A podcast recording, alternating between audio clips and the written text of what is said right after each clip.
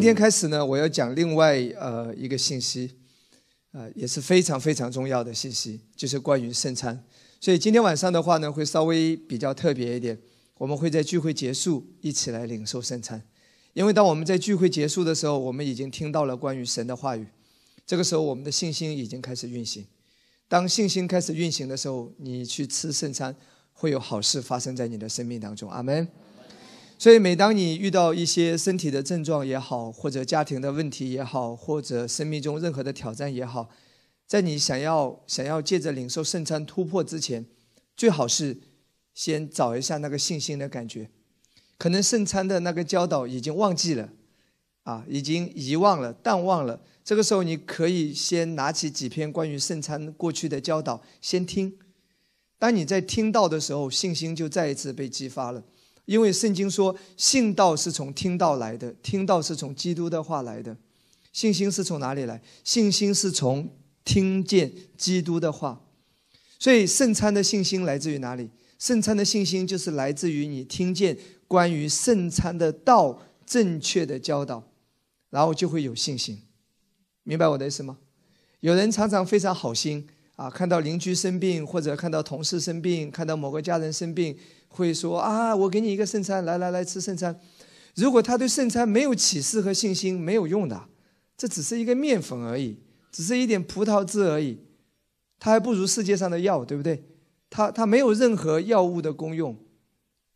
那如果你真的好心要帮助他，请你先让他听圣餐的教导，他对这个真理有了启示和信心，当他开始去做的时候。好事就会发生在他的身上，否则的话，吃圣餐不会有什么事情发生，因为没有信心在运作。那你说，原来为什么在传统之下，你信了几十年，你也吃圣餐，从来没什么好事发生？为什么现在你来到恩典，当你听到关于恩典，听到从恩典的角度来看圣餐，从新约的角度正确的来理解圣餐，为什么现在吃圣餐跟以前不一样？因为你对这个道有信心啊。因为你明白这个道，你正确的理解真理，真理就能让你得自由，真理就能让你得释放。哈利路亚，医治就会发生在你的身上，好事就会发生在你的身上。阿门。所以这个真理非常重要。其实圣经里面关很多的教导是需要一再被强调的，不是听一次就可以的。这个就像我们在地上生活，我们需要不断的来吃饭，对不对？需要吃食物。这个食物呢，虽然吃进去好像也看不见，但是它在维持你的生命健康的状态，它在维持你的活力，它在维持你的力量。如果你三天不吃饭呢，你这个手也无力，脚也无力，楼梯也上不了了，对不对？如果一个礼拜不吃不喝呢，人就会脱水而死，这是人在自然界的规律。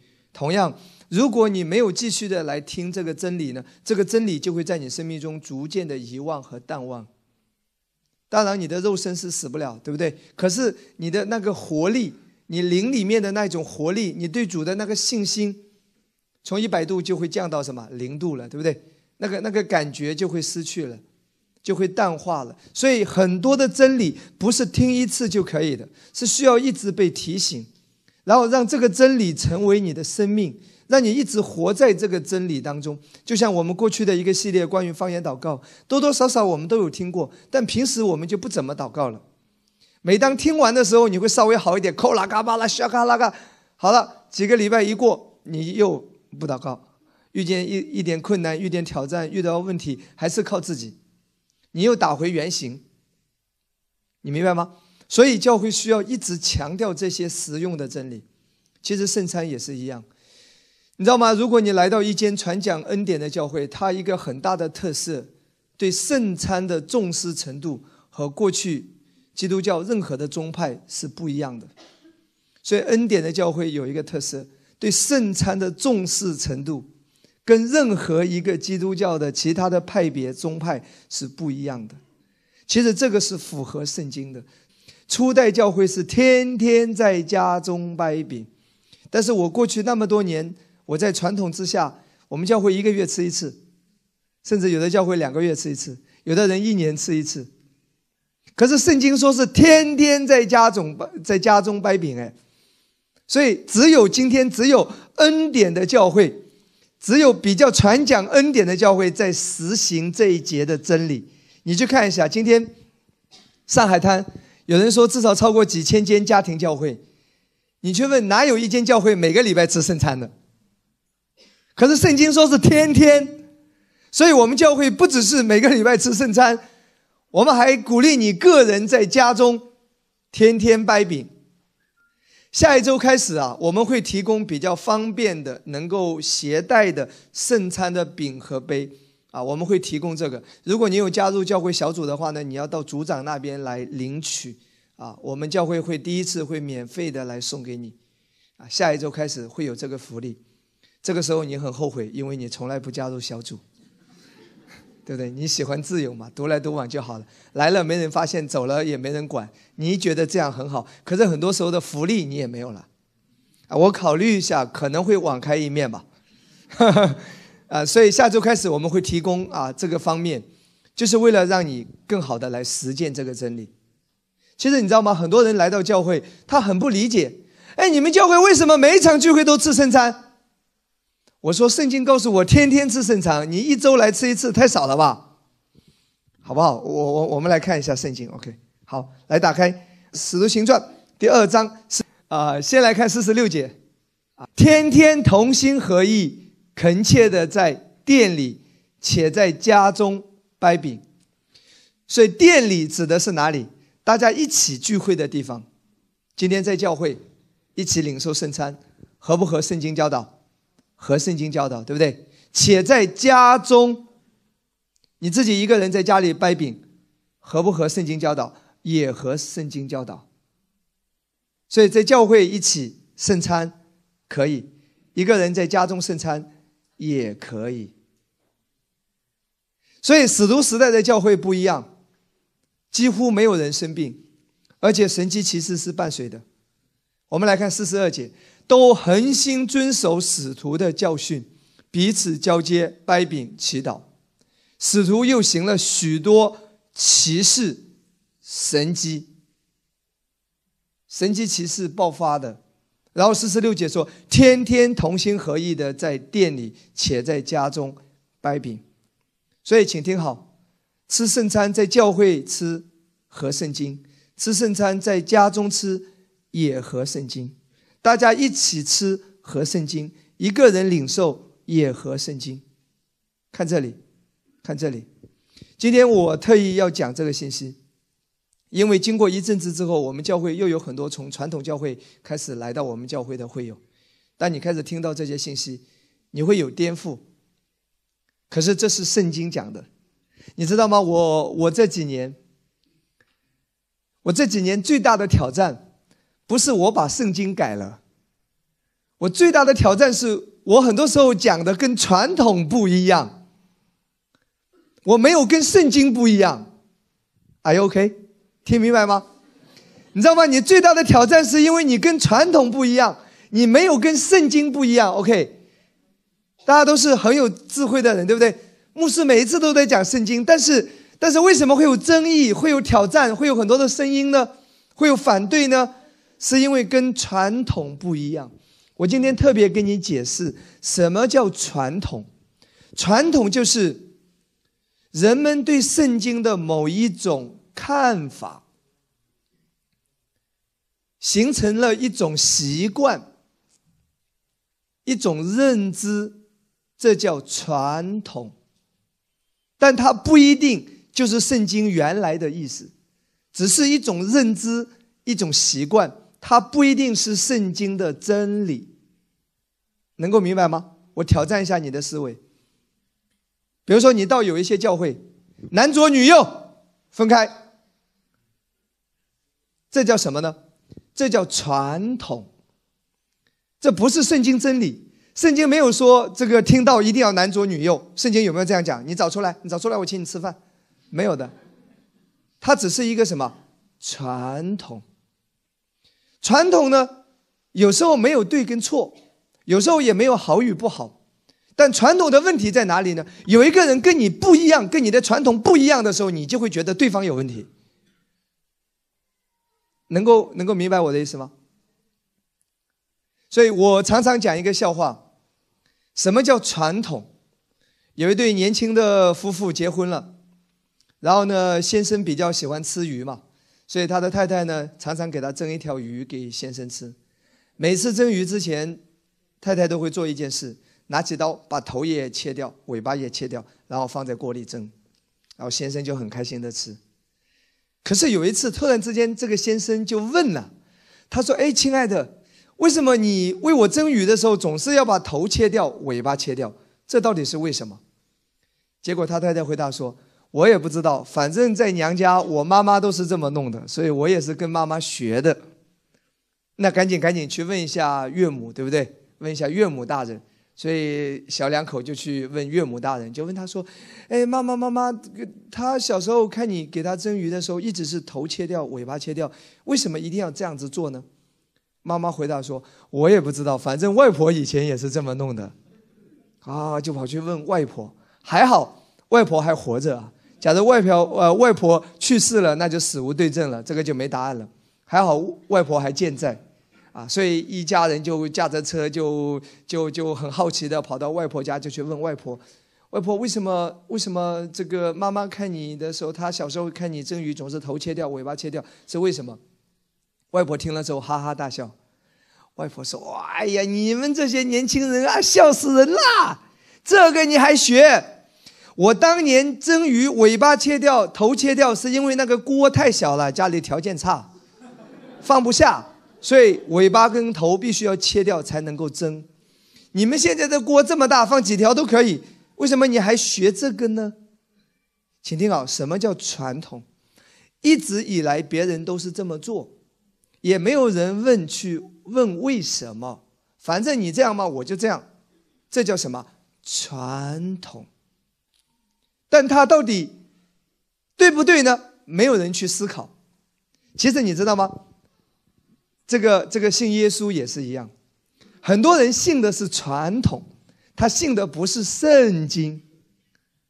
反正我小时候家里人信耶稣都是这么信的，每次祷告之前就是屁股翘起来先认罪。反正几十年来都是这样子。所以突然之间来到一个教会，没有这么做的，他就觉得异端，这个不对的。圣经没有说你每次祷告要屁股翘起来认罪，新约，你找不到的。所以，所以什么叫传统？反正以前都是这样，大家都是这样，这叫形成了一个习惯。但是呢，随着时间的推移，有一些传统，它已经。不符合这个时代了，可是人们还在坚持，这个传统就成为教会发展的障碍了，或者说，某一些圣经的真理，因这传统的看法扭曲了它，那么这一个圣经的真理就不能够给人们带来祝福了。大家能够明白我在讲什么吗？阿门。我再挑战你好不好？关于吃圣餐啊，因为我我有感动，我可能会讲一个系列。如果有其他的信息，我也会插进来。比如说，传统认为一定是先受完洗才能吃圣餐，这个大部分教会是这样讲的。我今天挑战你，哪一节圣经说一定要先受完洗才吃圣餐？不要跟我讲传统，我现在讲圣经。如果你给我找出一节经文。是先受完洗再才能吃圣餐的，头不给你啊，请你吃一顿宵夜。你找不到的，我挑战你啊，请听好。如果你圣经够熟的话，你现在就可以拿出来翻。我挑战你，圣经从来没有说先受洗再吃圣餐，圣经没有支持，圣经也没有反对。你不要把受洗和圣圣餐一定要连在一起，受洗是受洗，圣餐是圣餐。受洗重要吗？重要，这是一个宣告，受洗归入基督，它是一个仪式，是基督教的一大圣礼，很重要。圣餐重要吗？也重要。圣经说我们要常常纪念主，要来掰饼，领受主的身体，领受主的宝血，两个真理都重要。但圣经把两个真理没有放在一起，你不要好心把它放在一起。能够明白吗？有有人就问我，他说：“他说，其实恩典福音的重点不是在讲这些，但是你知道，有的人不明白，老抓住这些，他就过不了了。他就问你啊，听说你们教会没受洗都可以吃圣餐？我说，圣经没有说没受洗不能吃圣餐，可是我们传统就是不可以的。你现在跟我讲圣经，还是在讲传统？传统还聚会男左女右呢，那你我们也没有男左女右。”传统还不能烫头发呢，你这头发还烫起来，小姐妹，那不能的东西太多了，对不对？那那我我今天告诉你啊，如果你非要找圣经，我在圣经里面找到一个根据，吃圣餐还在前面，受洗还在后面，我还找到这个根据，唯一的一个根据。如果你非要把圣餐跟受洗连在一起，那我今天告诉你，吃圣餐在前面，受洗在后面。你这个相信吗？我挑战你好不好？我我我今天讲这些只是做一个铺垫，让你知道说，今天牧师讲到从来没有把圣经改了。今天牧师讲到遭到的非议和挑战，是因为跟很多宗派的传统不一样，不是跟圣经不一样。如果有一天你发现我把圣经改了，你可以离开了，你可以把我拉下来了。如果说只是和某一些宗派的方式不一样，那个你还是要相信圣经，因为你信的是圣经。阿门。我我会让你看啊，OK，好，来来来看看一段经文哈，来看出埃及记十二章四十三到四十四节。你知道以色列百姓出埃及之前，他们干什么？吃逾越节的羊羔，对不对？那神怎么说的哈？耶和华对摩西亚伦说：逾越节的例是这样，外邦人都不可吃这羊羔。但个人用银子买的奴仆鸡受了割礼就可以吃。逾越节的羊羔，记住外邦人不可以吃。所以今天如果你要问我说吃圣餐的唯一条件是什么？你真正愿意相信耶稣，那么我们一起来吃。如果你相信耶稣就可以吃，没来得及受洗，只要你相信耶稣也可以吃。外邦人不可以吃，你不信不可以，你不信吃了没有果效，只是普通的。面粉而已，普通的葡萄汁而已。然后个人用银子买的奴仆鸡受了割礼就可以吃。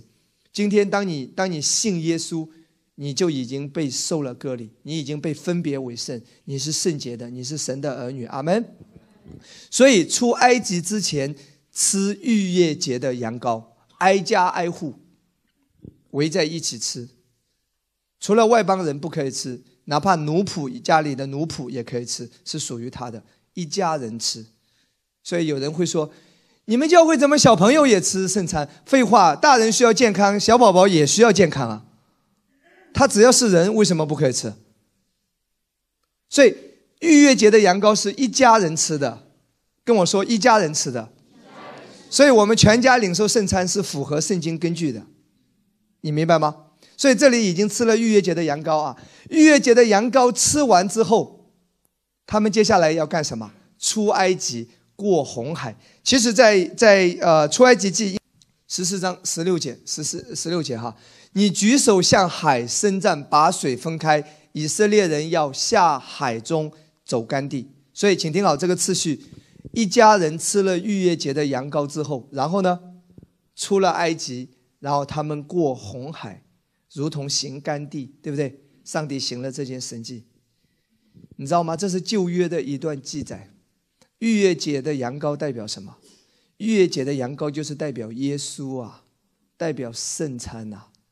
哥林多前书五章第七节，哥林多前书五章第七节，羊羔的血涂在门楣门框上，今天耶稣的宝血来遮盖你。羊羔的肉吃了，他们得享了健康完全。今天我们圣餐也是宝血代表了洗净你的罪。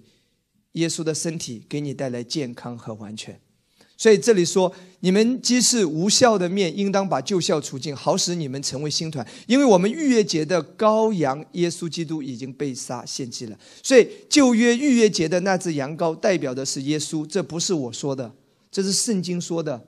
旧约是一个影子，新约是实体。旧约很多是预表，所以逾越节的羊羔预表什么？预表耶稣。这是保罗亲口说的，不要跟我辩论，好不好？所以逾越节的羊羔就是代表领受圣餐，羊羔的血已经流了，羊羔的肉一家人在一起吃了。那过红海代表着什么？哥林多前书第十章第一节到第二节，红海就是代表着受洗归入基督啊！你倒找我一次宵夜，你非得说，你非得说，先受洗才能吃圣餐，可是我还找出一个圣经例子，吃了圣餐再受洗。来看这里，弟兄们，我不愿意你们不晓得，我们的祖宗就是以色列民族，从前都在云下，都从海中经过，都在云里海里受洗归了摩西。哇，圣经说那个以色列百姓过红海的时候，这是一个预表，预表什么？受洗归入摩西啊，是一个受洗的行动啊。所以逾越节的羊羔在前，受洗在什么？在后。所以你你就知道牧师承受的是什么，不是因为把圣经讲错，而是跟很多人对圣经的理解不一样，明白吗？哈利路亚。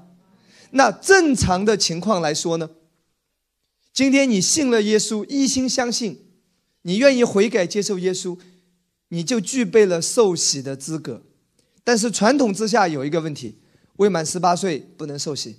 信主不超过十年不能受洗，圣经没读十遍不能够受洗，没做到什么什么条件不能够受洗，还抽烟喝酒不能够受洗，还喜欢打牌不能够受洗，不敬钱不能够受洗，每个月聚会只来一次的不能够受洗，什么心得考不出来的不能够受洗，什么什么经文不会背的不能够受洗。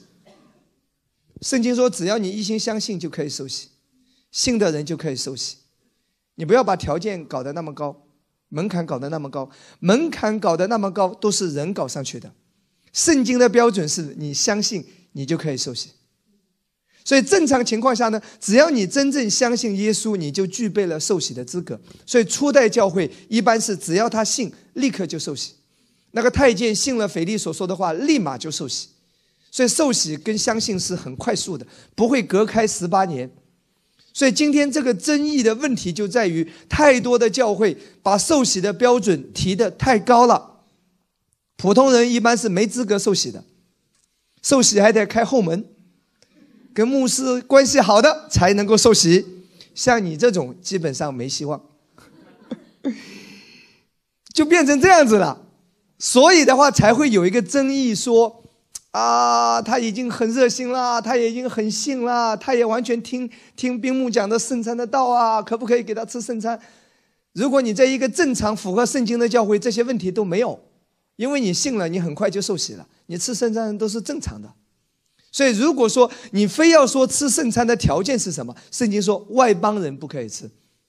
受了割礼的，哪怕是家中的那些奴仆，只要是家里的人受了割礼的都可以吃。所以今天我的根据，今天你问我这个教会，我们的根据是：只要你愿意相信耶稣，你都具备受洗的资格；只要你愿意真正相信耶稣，我们都可以来领受圣餐。阿门吗？你想呢？你信耶稣得永生，对不对？心里相信，口里承认，你就得救。这个圣经你知道吗？所以上天堂的标准是你相信，你看你都信耶稣了，天堂都有资格上，受洗却没资格，这个怎么说？天堂有资格的，受洗呢没资格了；天堂有资格的，吃圣餐没资格了。你把受洗跟圣餐搞得比天堂还重要，所以对我们来说，到哪里最重要？天堂最重要，天堂都可以上，为什么受洗还没资格受呢？所以这个都是属于人的，人的一些条律，它不一定是圣经的真理，你明白吗？人的条条律呢，有时候就是一个拦阻，传统有时候是拦阻，就固执己见，反正都已经想好了，就是这么个条框，不能够变，谁变了我就跟谁急，谁改了我就找谁麻烦，谁动我了我就定他一端。有时候会成为一种福音的拦阻，你明白吗？每个教会都不同程度有一些传统，不一样啊，不同程度都有啊。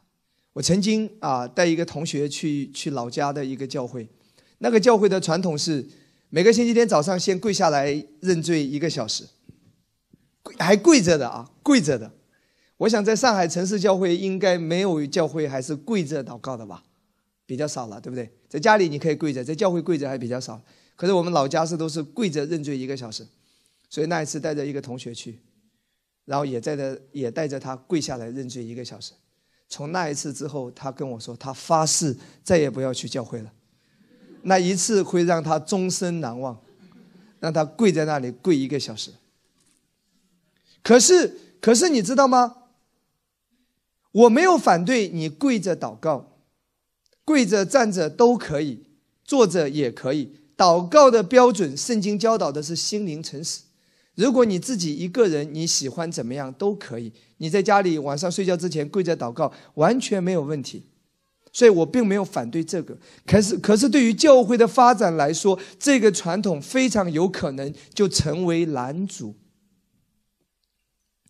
比较可怕的就是把传统当成真理一样来坚持，这个是非常可怕的。也就是说，你把某一种对真理的认识，你的某一种神学观点，你把它当成绝对的真理在坚持，这个是非常可怕。耶稣来了，为什么被钉在十字架上？耶稣从来没有违背旧约经文，耶稣只是违背了很多法利赛人的传统。你这人吃饭之前不洗手，啊，又被给他盯上了，对不对？安息日治病，对不对？耶稣都是违背了传统，耶稣没有违背任何一条律法，耶稣守住了全部的律法，耶稣只是违背了法利赛人的传统。所以法利赛人要把他钉在十字架上，而法利赛人的可怕的问题是什么呢？他把捍卫传统当成捍卫真理一样来对待。你明白吗？今天为什么很多人会如此反对恩典的教会？他会把你当仇人一样。假如说法律允许可以杀人，他恨不得把你杀掉。因为在他的内心有一个愚昧，有一个谎言，就是他认为他在捍卫真理，他在捍卫真理，他认为是在替天行道，这个是非常可怕的。法利赛人把耶稣干掉，他以为是在替天行道，事实上他成为魔鬼的工具。阿门。其实你知道吗？关于圣餐。这是我们太多的教会，普遍都有不同的传统。可是关于圣餐、圣经真正的真理的教导的这一部分，太多的教会并没有在这一部分的真理当中，所以以至于圣餐的果效并没有在教会能够得到自由的释放。那我想在既然讲到这里啊，再让大家来看几节经文。其实，在新约。有人说，那一个人你有什么资格领领圣餐？有人说在教会里领可以啊，可是你一个人，他认为没有资格。彼得前书二章第九节，别忘了，搞得跟天主教一样。天主教以前你知道吗？就是一般人不能看圣经，只有神父、主教才可以，人人都可以看圣经，人人皆祭司。这是马丁路德改教的其中的一段话。人人皆祭司，旧约只有祭司才有资格来献祭，今天新约人人皆祭司，所以人人可以来到神的面前，人人可以祷告，也人人可以来领受圣餐。阿门。来看，唯有你们是被拣选的主类，是有。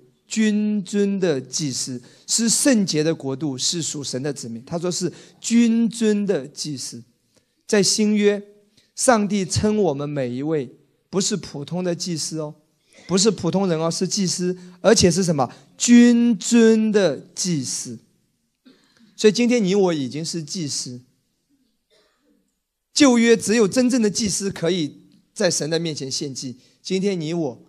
每一个人都可以来到这位主的面前，来到神的面前，这条路已经为我们开通了。阿门，哈利路亚。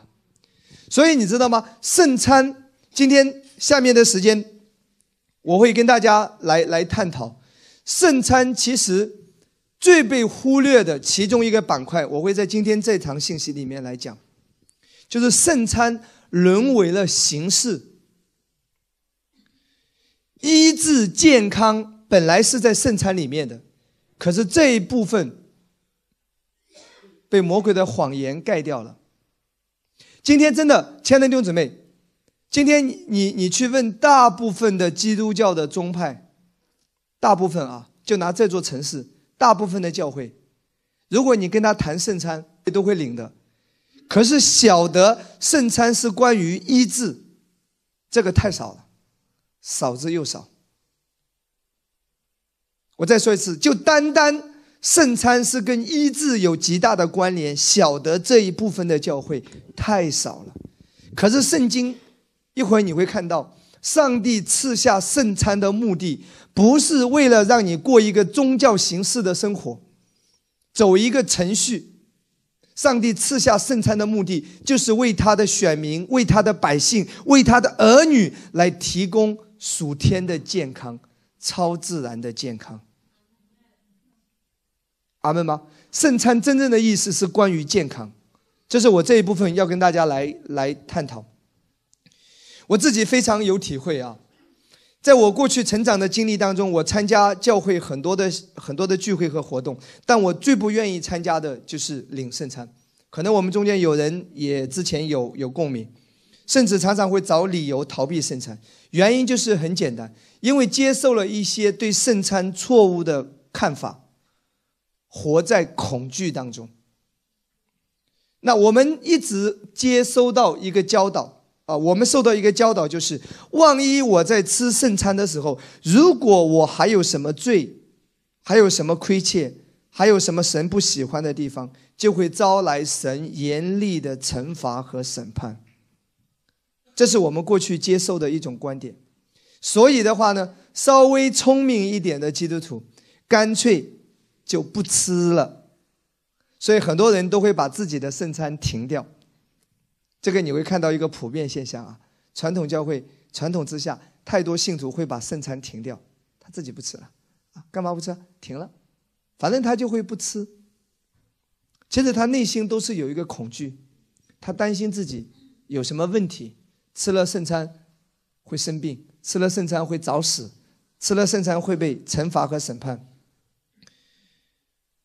这些都是源自于对圣餐错误的理解。我再说一次，圣餐不是带给我们恐惧害怕，更不是带给我们捆绑。如果圣餐真的吃了圣餐会带来那么多不好的事情的话，那干脆不要吃了。因为圣经说信耶稣得永生嘛，我只要得永生就好了，吃不吃圣餐那个形式我就不过了，对不对？说明圣餐一定不是带来不好的，圣餐是带来祝福的，圣餐是神祝福的管道，圣餐是神赐给你超自然的健康、超自然的完全。神借着圣餐的方式要来供应你活在地上，活的不一样，活在超自然的状态当中。所以圣餐是带下神的同在的，圣餐是充满生命力的。圣餐是一个极大的祝福。你知道圣餐的时候，两样东西，一样是饼，一样是杯。那今天我我我稍微跟大家有一点探讨，饼代表着什么？我们来看哥林多前书十一章，先来看二十三节到二十六节。我当日传给你们，原是从主领受的，就是主耶稣被卖的那一夜，拿起饼来，饼啊。注谢了，掰开说：“这是我的身体，为你们舍的。你们应当如此行，为的是纪念我。”这个饼啊，耶稣说：“这是我的身体，为你们舍的。”所以饼，当你拿起饼的时候，这就是在代表耶稣的身体，这是纪念耶稣的身体。耶稣的身体，那耶稣的身体。为什么我要纪念耶稣的身体？耶稣的身体就是为了医治，来看两处经文，以赛亚书五十三章第五节，一会儿再回来，好吧？我会比较细的跟大家来讲这个。来，哪知他为我们的过犯受害，为我们的罪孽压伤，因他受的刑罚，我们得平安；因他受的鞭伤，我们得医治。耶稣的身体被刑罚，耶稣的身体被鞭打，打得体无完肤，甚至连骨头都露在外面。如果你根据诗篇，他讲到说，他的骨头都都露在外面了。因为很多地方打的没有肉了，耶稣被鞭打，是耶稣的身体被鞭打，不是耶稣的属灵的生命被鞭打，就是外在的躯壳、身体、肉身被鞭打。所以这里讲的很清楚，受刑罚是为了你的平安，受鞭打是为了你的医治。他的肉身被鞭打，为了你的医治。如果你认为一节经文不够的话，还有另外一节经文，彼得前书二章二十四节，他被挂在木头上，亲身担当我们的罪。所以圣经怕你不相信，他说是亲身的，他的身体，不是派一个什么天使去为你受鞭打，也不是他属灵的生命为你受鞭打，就是他的肉身，他的身体，一个一百多斤的一个成年人的身体，亲身。担当你的罪，然后使我们在罪上死，得以在义上活。因他受的鞭伤，你们得医治。所以，为什么吃圣餐两样东西，一样东西是饼呢？为什么要拿这个饼来纪念耶稣呢？再回到哥林多前书十一章二十三到二十六节，好不好？圣餐不是过一个宗教形式，不是走一个程序，不是稀里糊涂的吃。不会有果效的，要在信心和启示当中。所以，当你拿起圣餐的饼的时候，请注意，他说：“注谢了，掰开，这是我的身体，耶稣的身体。”所以，当你拿起那个饼的时候，你仿佛看到耶稣血淋淋的身体被打得体无完肤。为什么被被打、被折磨、被如此的摧残？是为了你的健康和医治。他说：“你们应当如此行，为的是纪念。什么叫纪念？就是提醒你，当你吃圣餐的时候，就是提醒自己，耶稣的身体为你受了这些鞭打。为什么受鞭打？他不是无缘无故的，是为了你有资格得到医治。他为你付上代价，他为你买单。你今天可以享受白白的、免费的医治的祝福。”我要再让你看一出经文，这个饼就是代表了医治。再来看一出经文哈，我们来看呃，马可福音第七章二十七节，马可福音第七章二十七节，迦南妇人你知道吗？她的女儿被鬼附有病，对不对？她要来到耶稣的面前得医治。你知道耶稣说一句话说，耶稣对她说：“让儿女们先吃饱，不好拿儿女的饼丢给狗吃。”关于医治，耶稣说这是儿女的饼。儿女的饼，意思说医治是为神的儿女留的，是给神儿女的饼。首先，耶稣在表达说：“我来，首先是为着犹太人来的，因为外邦人在犹太人的观念中是不洁净的，是狗。所以他说，医治本该属于亚伯拉罕的后裔。但是迦南妇人非常谦卑，他说，就是狗也吃主人桌子上掉下来的碎渣儿。下面看下来。哇，他这样讲的时候，狗也吃碎渣嘛，所以意思说，对，耶稣来是为了拯救犹太人，耶稣一切的祝福首先是给犹太人的，但是也会有碎渣掉在桌子下。那虽然我是外邦人，在旧约之下我是不配的，但是碎渣掉下来，饼的碎渣掉下来，我也希望可以吃到。耶稣说：“你的信心救了你啊，回去你得医治了。”所以上下文在讲医治。在讲医治，所以耶稣称医治为什么？给儿女的饼，看到没有？圣餐的饼就是在讲医治，在讲健康。我再说一次，不是在讲形式，不是在过宗教的生活。我真的鼓励弟兄姊妹。如果你来到教会没有任何神的同在，来到教会没有任何恩高，来到教会没有任何神的话语可以 可以听，牧师都是在讲心灵鸡汤，牧师都在在讲杂志读者文摘，然后一点神的同在都没有，你可以不需要来教会，你不需要来这个教会。我不鼓励会友过宗教生活，我要你经历到神。重点是关系，不是宗教。每天过着行尸走肉的生活，呃，聚会了，坐在那？哦，散会了。你看，太多的基督徒没有思考的，反正不管他讲的对还是不对，反正都阿门阿门阿门。叫你认罪哦，认罪；叫你干嘛哦哦，悔改。从来没有思考，没有任何思考。我读到一篇文章，非常有意思。他说最可怕的人是没有思想。他说那个非洲的角马大迁徙啊，一大群呢跟着那一只公角马。就那个领领头的角马，哇，跟他走，角马有时候走错了也跟着走错，反正就是角马跳下山崖也会一大群的很悲壮的会跳下山崖。他说所有的那些角马是没有思想的。他说你在动物世界可以看到那个迁徙的大场面，那公角马呢，他也已经没有选择，反正大家都是跟着他，他也不能够有所退缩，他也必须得向前走，很无奈的向前走。没有任何选择的继续走，无论是悬崖，无论是草地，无论是湖泊，他都得向前。今天你会你会看到，看到很多的教会就是信徒没有思考，牧者呢，反正就得这么讲，也不能改变，改变讲台他也害怕，信徒呢他也不敢离开，离开他也怕。反正都是一群没有思考的人，没有思想的人。所以今天真的，基督的信仰我们需要思想。圣餐吃吃了几十年，难道整整难难道真的仅仅只是为了过一个仪式吗？那信耶稣得永生就好了，为什么还要这么麻烦？那个仪式你知道可怕到一个地步，我今天今天也要跟你这样讲啊。重点是精髓、内涵。他真正要表达的精神和意义，这是重点，不是形式。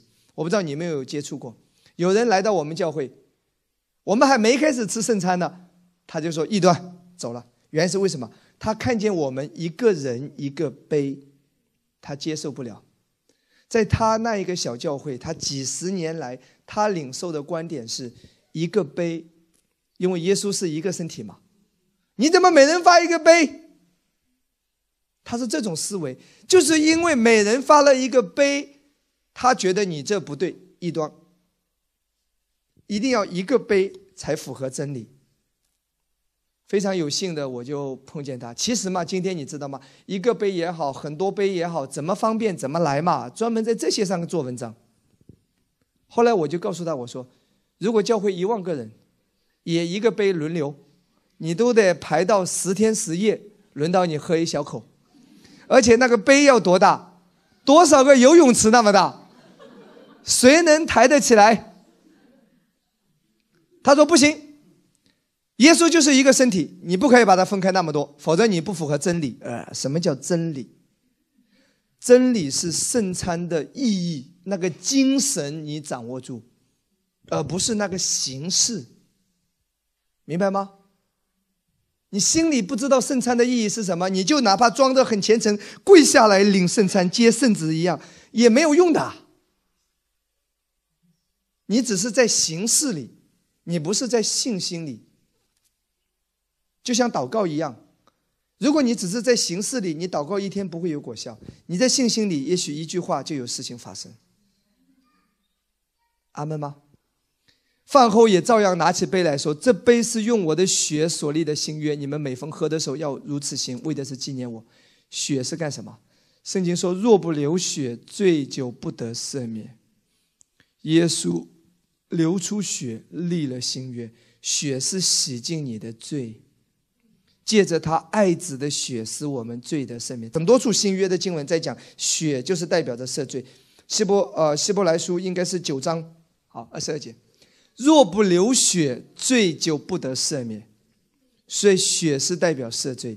那另外一处经文，以佛所一章第七节，以佛所一章第七节讲得很清楚：借着爱子的血得蒙救赎，过犯得以赦免，乃是照他丰富的什么恩典。所以血是代表什么？罪的赦。来看看这里，《哥林多前书》十一章二十三到二十六节。丙，你知道耶稣的身体为你受刑罚，使你得平安，使你得医治，是关乎你肉身的健康，不是灵性的。我再说一次，不是灵性的。你吃圣餐对你的灵性没有什么果效，因为你的灵在基督里已经重生得救了，是完美的。我再说一次，你吃圣餐，你的灵吃圣餐不会让你的灵得救，因为你的灵已经得救了。吃圣餐会让你的身体发生变化，是肉身的、外在的。那血代表什么？他说：“这是我立约的血，每逢喝要如此行，为的是纪念我。”注意，不是因为你喝了这个杯，你才得到赦免。我再说一次啊，不要以为说：“哎呀，这一个礼拜我有很多的罪，好拿起圣餐的杯，刚刚刚刚喝下来，我的罪得赦。”错了，是因为在基督里，你已经罪得赦了。你喝这个杯呢，是提醒自己。耶稣的宝血已经洗净了我一生的罪，所以血是提醒你，你不被定罪，你在他的宝血里已经被洁净了。我们需要一直被提醒，因为在世界上很多的控告定罪，你需要一直被提醒，你是圣洁的，你是被宝血洗净的。所以血是提醒你，不是交换让你得到赦免，而是提醒你，你已经得了赦免，不要忘记。听懂的人说阿门。你们每逢吃这饼、喝这杯，是表明主的死，只等到他来。吃圣餐吃到什么时候？吃到耶稣再来，不需要吃了，因为天堂没有疾病。你活在地上，很多的疾病，很多的意外，对不对？所以一直需要靠圣餐来维持，让你超自然的活在这个世界当中。所以吃到什么时候？吃到耶稣再来，只等到主来，不需要吃了。这里说每逢每逢吃圣餐，首先是要定期的吃。感谢主，我们每一个礼拜的礼拜聚会，我们都是吃圣餐的。然后除了定期的吃之外呢，个人根据你的需要来决定。如果你这段时间感觉到身体有症状，情况比较严重，那你就加大剂量。你的一切好好的没事干，不要拿起来当饭吃，那也没必要。减少粮食，减少枪支弹药，关键时刻用。根据你个人的需要，你在信心里领受。所以吃圣餐是我们在地上的时候，上帝赐给我们的祝福。阿门吗？继续来看好不好？二十七节到三十节，继续来看下来。二十七节，所以。啊，问题来了，这是很被误解的经文。接下来我们要好好的来探讨。所以无论何人不安理吃主的饼，喝主的杯，就是干饭主的身，主的血，人应当自己醒察，然后吃这饼，喝这杯。因为人吃喝若不分辨是主的身体，就是吃喝自己的罪。因此在你们中间好些软弱患病死的也不少。我会好好的来解释这几节经文。前面二十三到二十六把饼跟杯的意思讲清楚了没有？不是随便吃喝，不是肚子饿了找饭吃。圣餐不是为了让你肉身的肚子吃饱，圣餐是属灵的意义。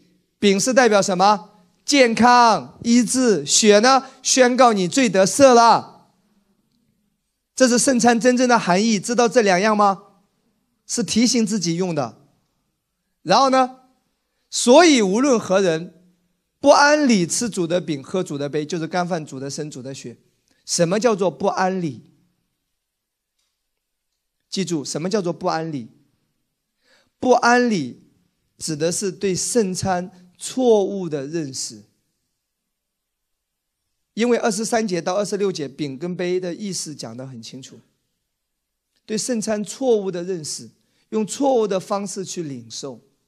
也就是说，把圣餐当做平常的吃吃喝喝了，把圣餐当做形式了，把圣餐当做例行公事，反正信耶稣就得这么弄吧。这叫做不安理。也就是说，一个人不是在信心里面相信耶稣的身体是为了他的医治健康，耶稣的宝血是代表着已经洗净他的罪，不是在信心里相信这两点、这两样东西，如果他随便的领受。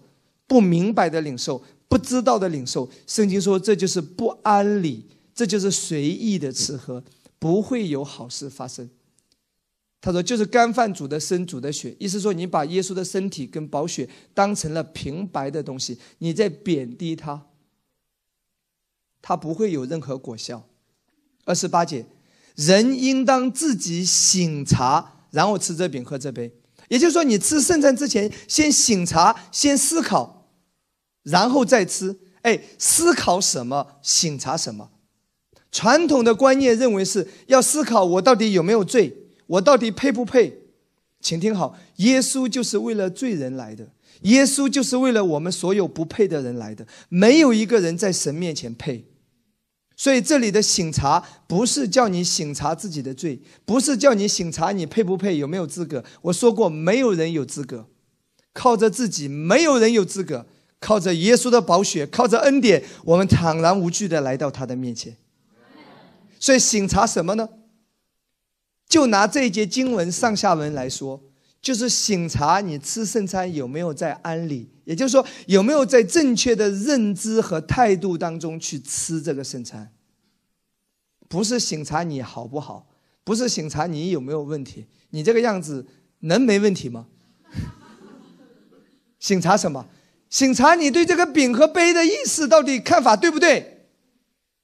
所以，所以牧师为什么告诉你说，向别人推荐圣餐也好，自己软弱的时候要借着圣餐领受也好，为什么要先听到？为什么要先听听到？听到你就知道饼是干嘛的，杯是干嘛的。你得确保自己知道饼是干什么的，杯是干什么的，确保这一点，然后你在信心里面吃啊。包括我，我自己有时候有一些问题或者有一些软弱有症状，我也会吃圣餐。但圣餐之前，我先会停下来，我不要太快结束这呃结束这个过程，不要太快结束这个过程。因为你需要停下来，拿起那个饼，主啊，身体，耶稣身体。如果你哪里有痛，主啊，我的病痛在你的身体上都受了惩罚。主，宝血，主啊，虽然我感觉我很糟糕，但是你的宝血告诉我，今天我是公义的。这叫做醒茶，饼干嘛，杯干嘛？然后吃这饼喝这杯，所以吃之前，我我们今天恩典的教会也非常强调醒茶。这就是为什么牧师隔一阵子还要来讲这个，就是让你醒茶醒茶。这个到底是干什么呢？不要随便吃喝，不要太快结束战斗，享受这个过程，明白吗？我我到这里为止，这才是圣经真正的意思。不是在审查我到底配不配？你这个样子能有什么配的地方？浑身一无是处，那然后认自己的罪。你靠这一回临时抱佛脚也没用了。平时乱搞，吃圣餐的时候，然后说我要来认罪，主也不会接纳你这样子。你明白吗？平时一点关系都没有，需要你的时候我才来找你。你觉得这样人家会信任你吗？再说一次，基督徒不应该犯罪，我们要过圣洁的生活来荣耀谁？荣荣耀神，对不对？罪会给你带来亏损。我这这个教导我会讲很清楚的。但就拿这里说醒察，上下文看一下，醒察什么？不是醒察你配不配，你有没有问题，你有没有罪，而是醒察你是否在安理呀？你在正确的方式方法当中在吃圣餐啊？确保你不是在过宗教生活，确保你不是在走一个程序。确保你是在信心、启示、对这个真理正确的态度当中在吃，因为人吃喝，若不分辨是主的身体，就是吃喝自己的罪。什么叫吃喝自己的罪？我们以前认为就是说，我吃的时候会把罪啊吃到我的肚子里，你觉得好笑吗？合理吗？今天我要告诉你，上帝赐下圣餐，是告诉你，耶稣担当了你的罪，并且为了你身体的疾病已经付上了代价。若不分辨，意思说是什么？你吃的时候，你不知道圣餐是神赐给你的解药，为了能够让你在地上有健康，为了让你在地上能够明白耶稣在十字架上为你付上的代价，这是解药。如果你不愿意领受这个解药，就是吃喝自己的罪了。意思说，如果你不愿意把你的罪让耶稣来担当，把你的疾病让耶稣的身体来替代。那么就是吃喝自己的罪，就是说，你就在自己的罪当中承受那些罪要带来的惩罚。所以圣餐是一个解药。若不分辨是主的身体，也就是说，人活在地上，在亚当里的咒诅，人有生老病死，对不对？人有疾病，各种疾病。可是神给你的出路是什么？耶稣的身体担当你的疾病，这是一个解药。如果你不吃下这个解药，你就要承受这个世界的，就是吃喝自己的罪。意思说，你就要为着你自己的罪付上代价了。我再说一次，什么叫吃喝自己的罪？你为你的罪付上代价，这叫吃喝自己的罪。你就在自己的罪孽当中吃喝。可是我们中间大家都知道救赎，你我的罪让耶稣承担，惩罚让耶稣担当，羞辱让他担当。病痛让他担当，咒诅让他担当。所以这里意思说，若不分辨是主的身体，意思说，如果你不愿意接受耶稣为你付上代价带来的这个祝福和好消息，那么你就需要自己来承担罪的代价和结果了，明白吗？不是说今天你吃一口圣餐，然后把一个什么罪给吃进去。如果这个是对的，那我一辈子都不要吃圣餐。你想想合理吗？怪不得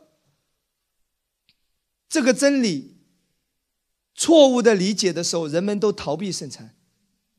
上帝赐下来的一个祝福，人们如此排斥，这个肯定是不对的，对真理的认识是不对的。记得，任何让你消极、让你逃避。让你负面、让你恐惧、让你担心、让你惧怕的东西，不是从神来的。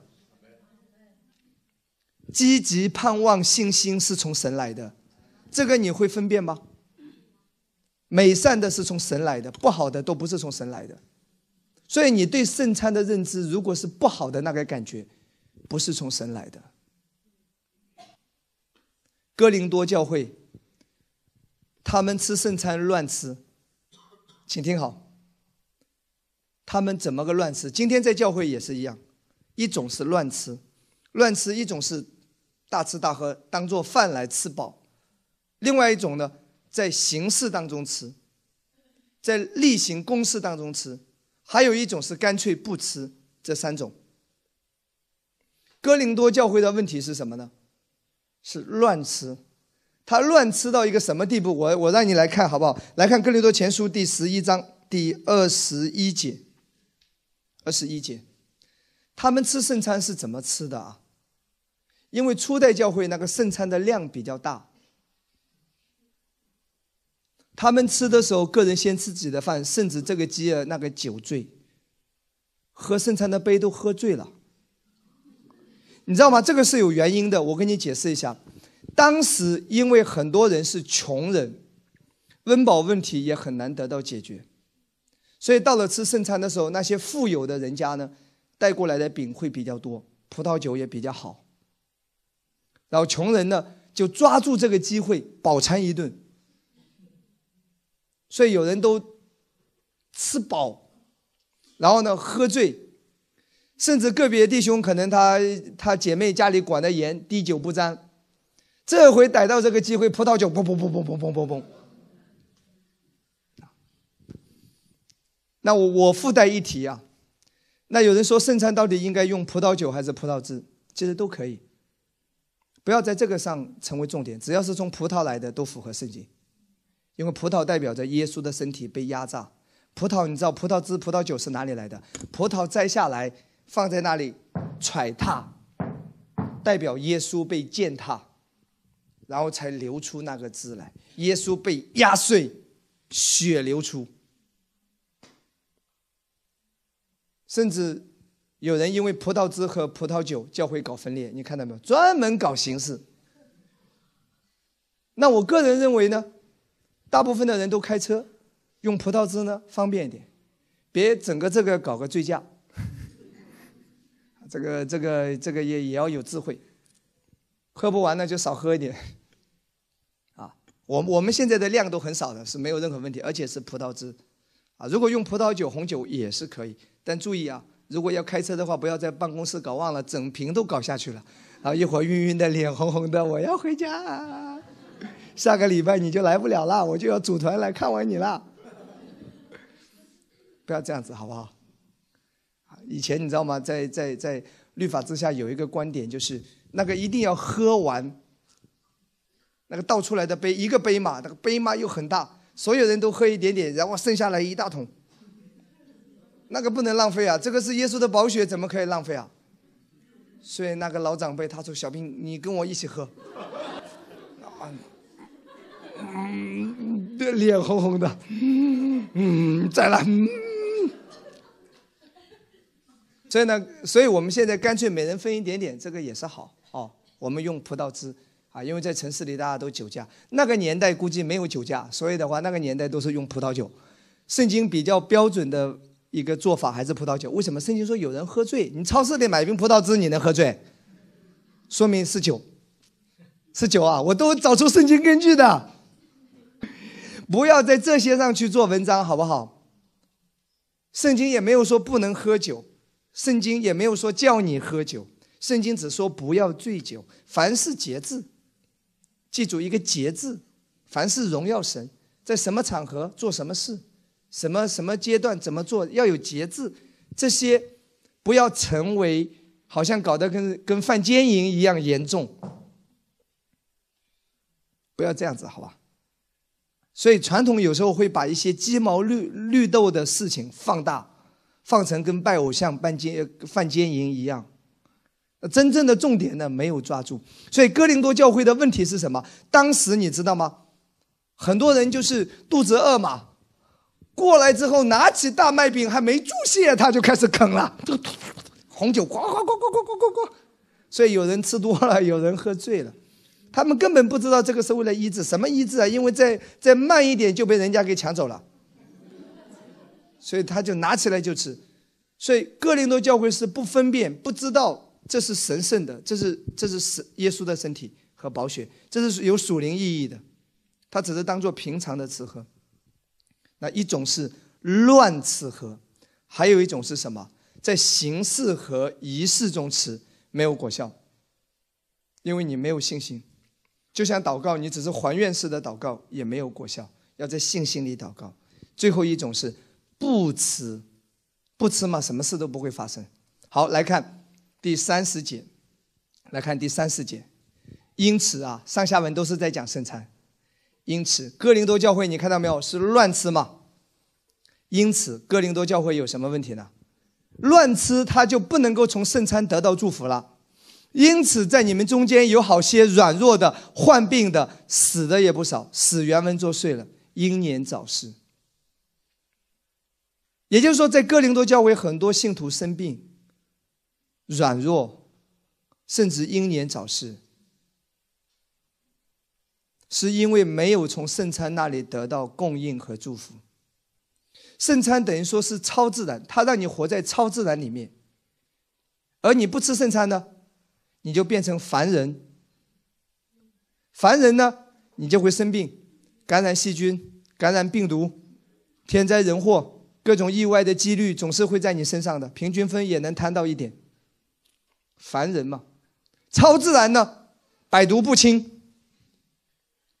不好意思，我小时候还真的吃三鹿奶粉长大的，所以如何，所以才如此机智。凡人和超人，你在圣餐的祝福当中，你就是不一样。我要告诉你，在幕后的时代。什么都是污染，空气也是污染，紫外线也是一个伤害。其实，其实我要告诉你说，你要说卫生，要说健康，什么都不健康。我我不是反对你养生，而是告诉你说，你真正要靠的还是耶稣，超自然。你让自己超自然多好呀！当然说你该注意的是注意，那也没问题，对不对？但是你你有超自然的供应，为什么不超自然呢？然后下面三十一节，我们若是先分辨自己，就不至于受审。受审，这里希腊文指的是什么？就是在亚当里的审判。下一节课有时间我会跟大家来谈。圣经当中讲到审判是有两个希腊原文，一个是指的是地狱和天堂，另外一个指的是在亚当里的判决，地上的判决。那这里的希腊文呢？受审指的是在地上的判决。你不吃圣餐不会下地狱的啊！你不信耶稣会下地狱。可是你不吃圣餐，你就活在亚当里的审判当中。衰老、病痛、意外、天灾人祸、劳苦愁烦。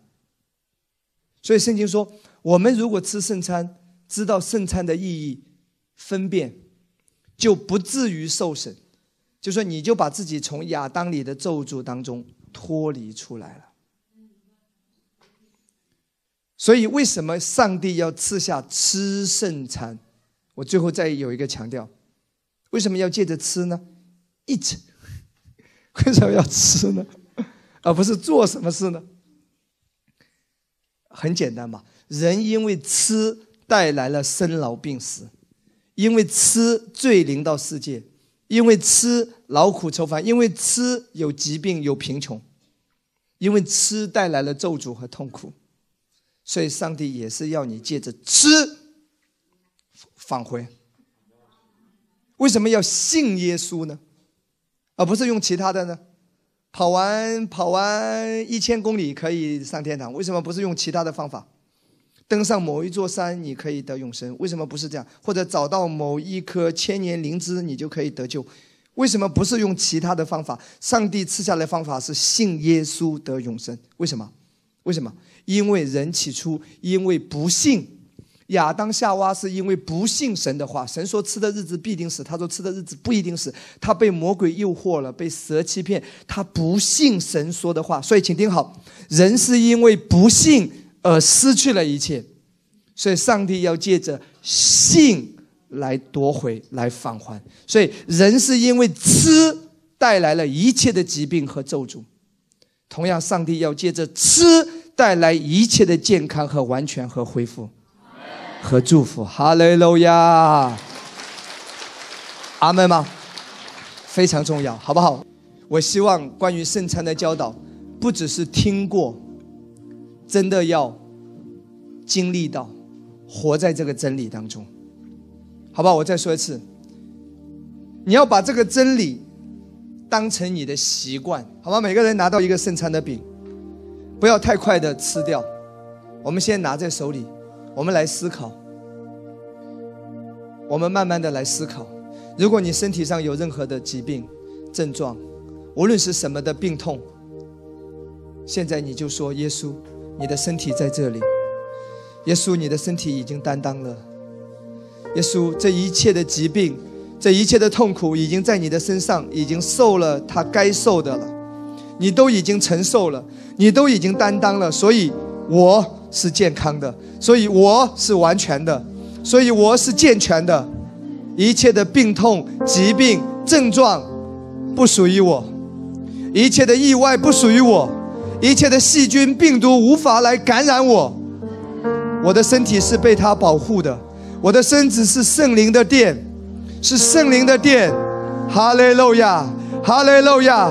呼啦卡巴拉沙拉拉卡巴巴巴巴，一起举起手中圣餐的饼，我们来祷告，我们来祷告。呼啦卡巴拉沙卡拉卡，如果你知道有什么疾病，你就来祷告。主啊，你的身体在这里，所以我不应该生病。如果你觉得你身上没有病，你也可以祷告。你不知道的疾病，神也要把你拿去。哈利路亚！无论是知道和不知道的疾病，都不属于你了。你的身子是圣灵的殿，你是健壮的，你是健康的。吼拉嘎巴拉沙卡拉卡，来领受吧，来领受吧！我感受到神医治的恩高高没下来，神医治的恩高高没下来，就在现在，就在现在。如果你亲人、你家人身上有严重的疾病，你也可以为他来领受。主啊，虽然我的亲人没有到现场，但是我现在为他祷告。他是信耶稣的，耶稣的身体也为他舍了，耶稣的身体也为他付上代价了。我来领受医治，我来领受完全。后啦嘎巴拉沙卡拉嘎巴拉沙拉拉卡哈利路亚。我奉耶稣的名，一切的症状斥责你离开，一切的病痛离开，一切的疾病离开，一切的慢性病离开。后啦嘎巴拉沙卡拉卡。主啊，在恩典的教会，每一个会友是被保守的，每一个会友是被神超自然的眷顾的。后啦嘎巴拉沙卡拉卡哈利路亚，赞美主，赞美主，赞美主。跟我说，主耶稣，这是你的宝血，这是你的身体，为我付上代价，为我付出的，我领受你的血，我也领受你的身体，这一切的健康。一切的保护，完全是属于我的。哈利路亚，主与我同在，主看顾我，直到世界的末了。奉耶稣的名祷告，我们吃了饼，然后再喝杯。我们一起从位置上站起来。这首歌《主与你同去》，不管你在职场，不管你在家里，不管。你去到远方，不管你在哪里，主与你同去，他与你同在。哈利路亚！不要惧怕，不要惧怕。哈利路亚！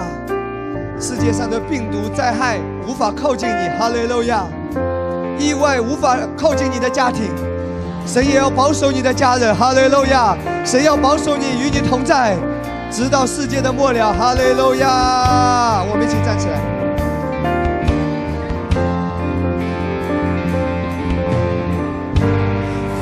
下一切期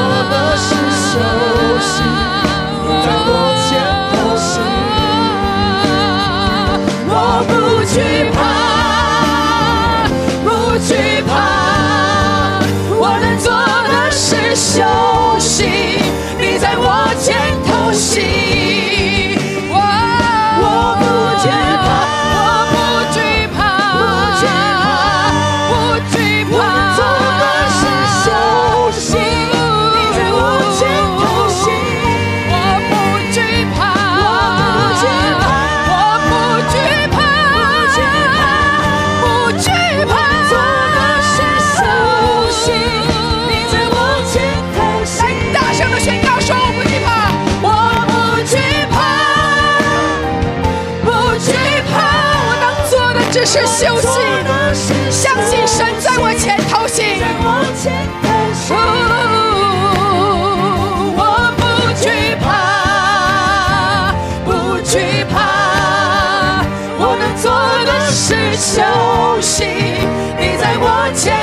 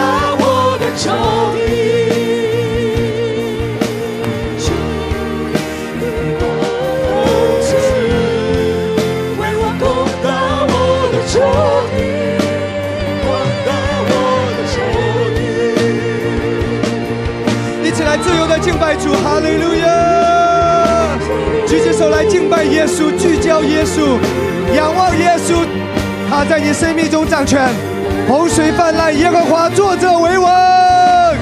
耶你的生命在他手中，你的一切在他手中。哦，啦嘎巴拉，沙啦啦啦啦啦，嘿，自由的来敬拜，用你的灵歌，用你的方言，自由的来敬拜主，哈利路亚。他的同在领导你，他的医治领导你，他的恩高领导你。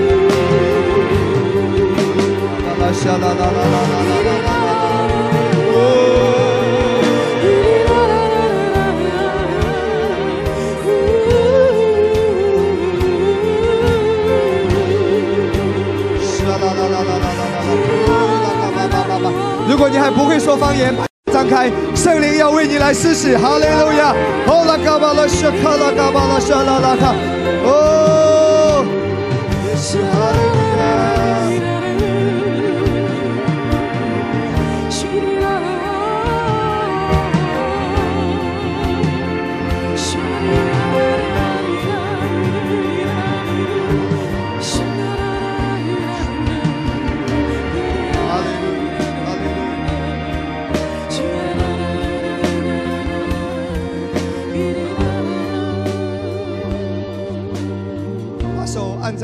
的身上，牧师要为你来祷告。奉耶稣的名，如果你身上有什么症状，我斥责这个症状要离开你的身体。那个病痛在你的身上是非法的，那个症状是非法的。奉耶稣的名，命令他离开。也许有的人现在有一股暖流要要淋到你。主要要在你身上动工，主要在你的身体上动工。或者在你亲人的身体上主要动工。奉耶稣的名，一切不好的病毒、细胞、症状、感觉疼痛，奉耶稣的名，不管它是什么名字，迎着耶稣的名字要出去。后拉嘎巴拉谢卡拉卡，主要医治临到每一位，医治临到每一个今天听我讲到、听见我声音祷告的人，就在现在，不管他在哪里，主啊，你的医治来触摸他。耶稣已经付上了代价，今天在恩典下，你有资格配得神的医治和健康，配得神一切的祝福。哈利路亚！感谢主带领我们的聚会，回去的路上、车上保守每一位平安。与每一个家庭同在。感谢耶稣，奉耶稣的名祷告，阿门。